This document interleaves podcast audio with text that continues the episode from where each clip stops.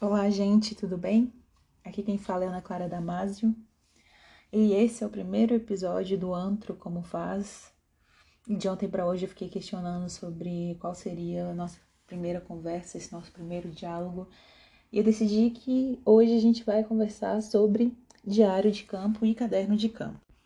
Essa é uma temática que sempre me mobilizou desde a graduação, me acompanha até agora no doutorado, que é pensar a confecção desses materiais, né? tanto do caderno de campo quanto do diário de campo. Só que eles mobilizam porque desde a graduação eu lembro de ter um contato primeiro com teses, com pesquisas, com artigos de antropólogos que eram muito bem feitas, muito bem escritas, mas também eram fechadas, né, no sentido de que muito bem acabadas, com início, meio e fim, com descrições riquíssimas. Só que eu não fazia ideia de como um antropólogo passava de uma pesquisa para aquele produto final. E eu descobri com o tempo que tem um chão aí considerável, tem muito trabalho, tem muita dedicação para chegar de um ponto ao outro. E é esse meio, né? É esse como faz que a gente está interessado aqui.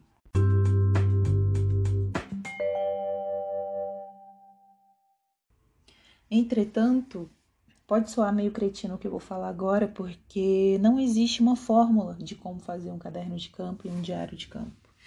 Eu lembro de um dia escutar isso em uma aula de método e escutar isso em uma aula de introdução à antropologia. E na hora me soou assim, mas como é que não existe uma fórmula e ao mesmo tempo os antropólogos utilizam essa fórmula para fazer etnografia. Porque soava na minha cabeça como uma contradição. E com o tempo eu percebi que realmente é isso, não existe uma fórmula. Eu conheço antropólogos que fazem diário de campo, eu conheço antropólogos que fazem apenas caderno de campo, eu conheço antropólogos que não fazem nem caderno de campo, nem diário de campo, eu conheço antropólogos como eu que fazem tanto caderno de campo quanto o diário de campo. E é dessa perspectiva que eu vou falar, de alguém que faz o caderno de campo e o diário de campo e usa uma, um material como transição, né? Que na minha cabeça o, o caderno de campo é uma transição para o diário de campo. Só que a gente não nasce sabendo fazer pesquisa, né? A gente aprende a fazer pesquisa. E o meu primeiro contato com pesquisa foi com a professora Soraya Fleischer, que é professora do Departamento de Antropologia da Universidade de Brasília, ainda na graduação, no meu primeiro PIBIC. E foi ali que eu tive a oportunidade de confeccionar o meu primeiro caderno de campo, meu primeiro diário de campo. Só que depois que a gente faz muitas vezes esses materiais, é difícil lembrar como era difícil não saber fazer esses materiais. Então, eu vou voltar, é, dar um passo atrás e considerar o processo anterior do campo, né? Que é o momento óbvio de comprar o seu primeiro caderno de campo. Lembro do dia em que eu fui à papelaria, eu queria um caderno pequeno que eu pudesse escrever com ele no meu colo, né? Não necessariamente só numa superfície lisa e estável. Por isso eu decidi que seria de capa dura. Só que chegando lá, o único caderno de capa dura pequeno que tinha era um caderno amarelo extremamente chamativo. Isso foi a minha primeira preocupação. Eu não queria um material que chamasse a atenção das pessoas. Só que agora eu vou dar outro salto e já no meio da pesquisa, na Guariroba, dentro da, da área da antropologia da saúde, eu estava conversando com uma técnica em enfermagem e aí de repente um colega essa técnica de enfermagem chega e questiona ela sobre um fato que tinha acontecido no dia anterior. E essa técnica de enfermagem vira para mim e fala mais ou menos assim: é, pergunta para Clara, que é ela que anota tudo aí nesse caderninho dela.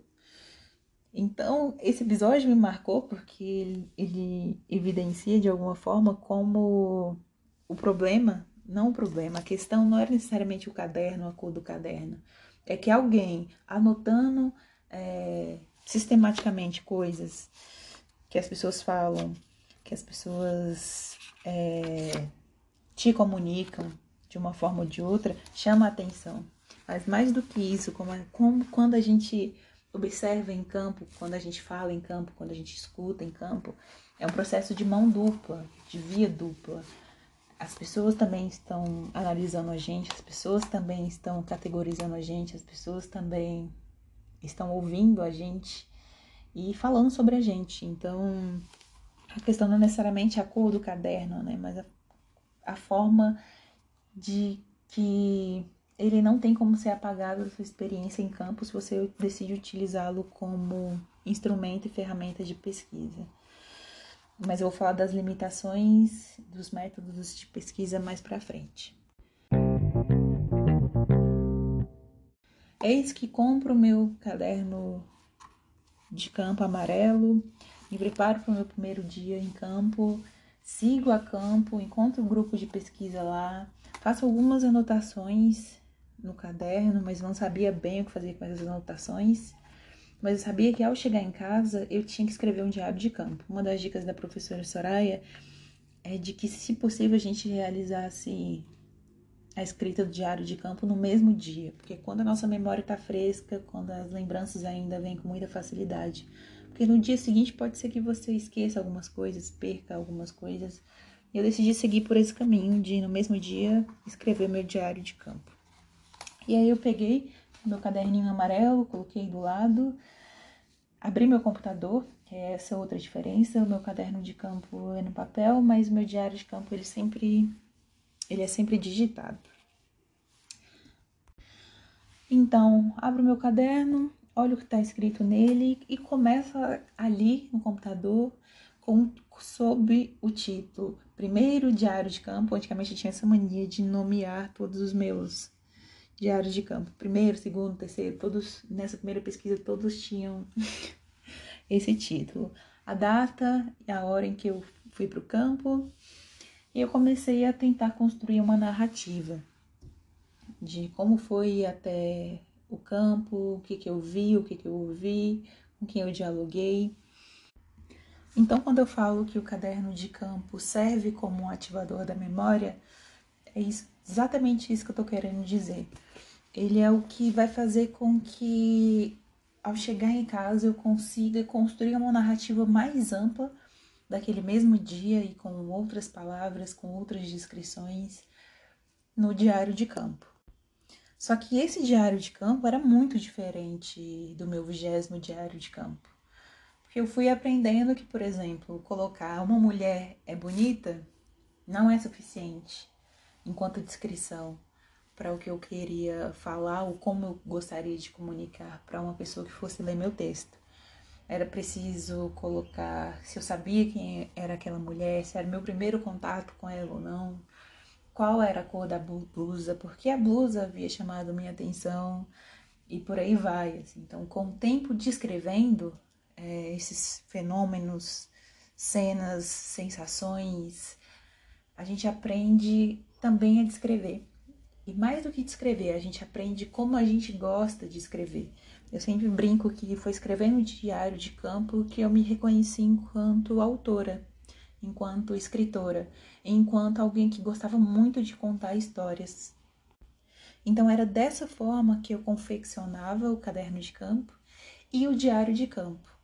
Só que eu tenho uma memória péssima, então segui a risca, como eu já falei, escrever o diário de campo no mesmo momento em que eu saía de campo. Porque no campo você pode ter uma manhã extremamente produtiva, extremamente agitada e sair dele com a cabeça fervilhando e chegar em casa e não lembrar, por exemplo, da primeira hora de campo, mas só da última hora de campo. Mas o seu caderno de campo vai te resguardar é, de puxar a sua memória, puxar o seu ouvido, puxar o seu olhar de volta para aquele momento que você viveu e construir a sua narrativa maior no Diário de Campo. Então, de forma bem sucinta, era assim que eu escrevia o meu caderno de campo, com pequenas palavras, assim, por exemplo, Dona Marta falou comigo hoje, é, não vi tal pessoa hoje, é, alguém falou essa frase que me marcou, estava acontecendo isso na academia do centro de saúde. Eu saí de campo, antes disso passei na padaria, encontrei um jovem a gente dialogou sobre isso. E aí quando eu chego em casa, então é assim que eu fazia meu caderno de campo. E aí ele ficava meio bagunçado porque às vezes parecia que um tópico não tinha, se eu leio hoje, né, um tópico não tinha ligação com o próximo. Mas quando eu ia pro, pro, pro diário de campo, eu já complexificava toda a descrição no sentido de pegar ou conversei com Dona Maria e ela estava de tal e tal tal jeito e ela me contou sobre a neta dela, que a neta dela se casou ontem. No domingo ela comeu uma feijoada e em casa e não foi pro samba. E aí eu tento transformar aqueles pequenos tópicos ativadores de memória em uma narrativa mais complexa, mais detalhada, mais ampla.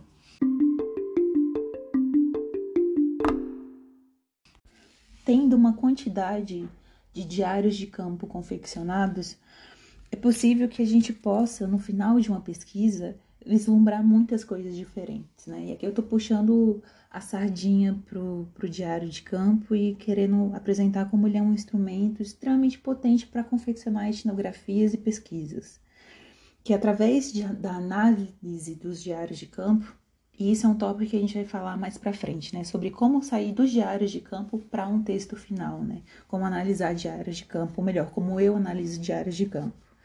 Só que dentro desses diários de campo, eu vou apontar que a gente pode encontrar muitas coisas, por exemplo, categorias que apareceram diversas vezes, né? Ou seja, a gente consegue identificar recorrências de determinados fenômenos, por exemplo, no dia 5, no dia 10, no, da, daqui a três meses, a dona Maria estava falando sempre que tinha muita dificuldade de cozinhar para uma pessoa só.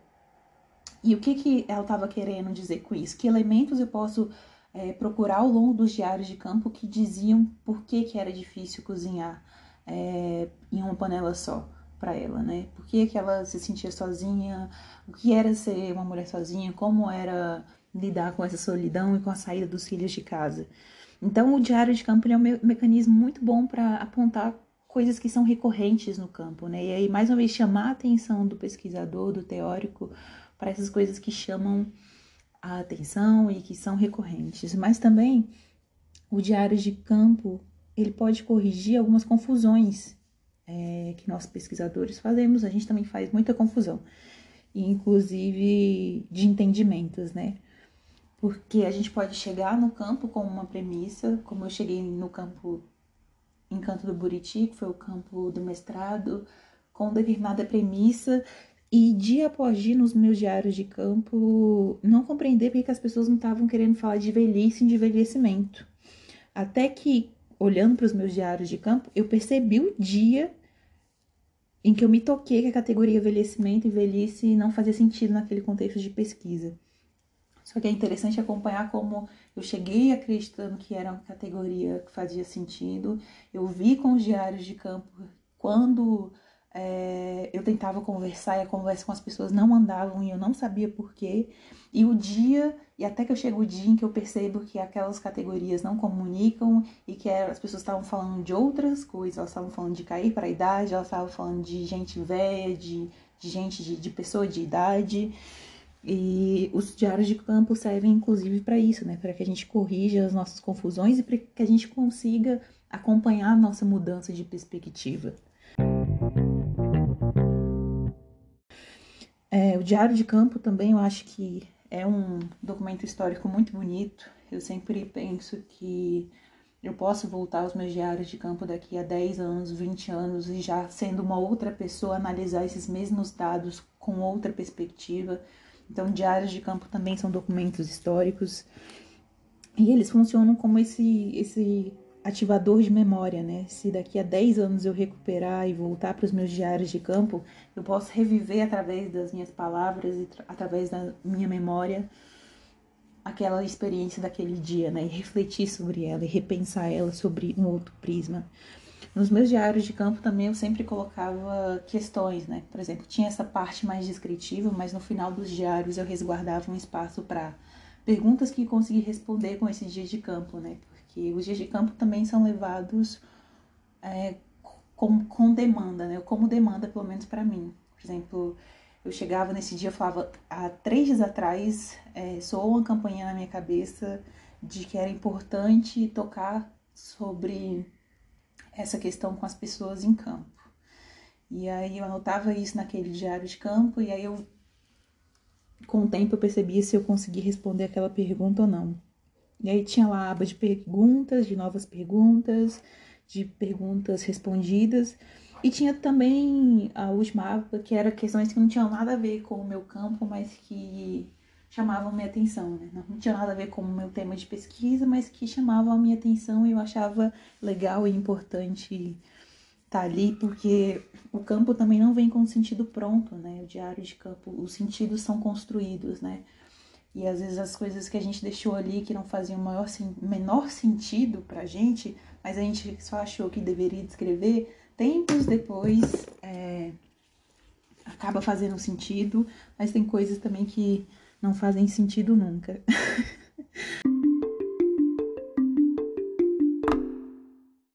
então, o episódio de hoje foi mais ou menos isso. Foi pontuar e pincelar com vocês é, como é complexo e como. Mas é muito bonito, é muito gratificante o processo de fazer caderno de campo e fazer diário de campo e encarar essas, essas ferramentas de pesquisa como produtoras de etnografia e produtoras mais do que etnografias, né? Produtoras de boas etnografias, como diria a Marisa Peirano.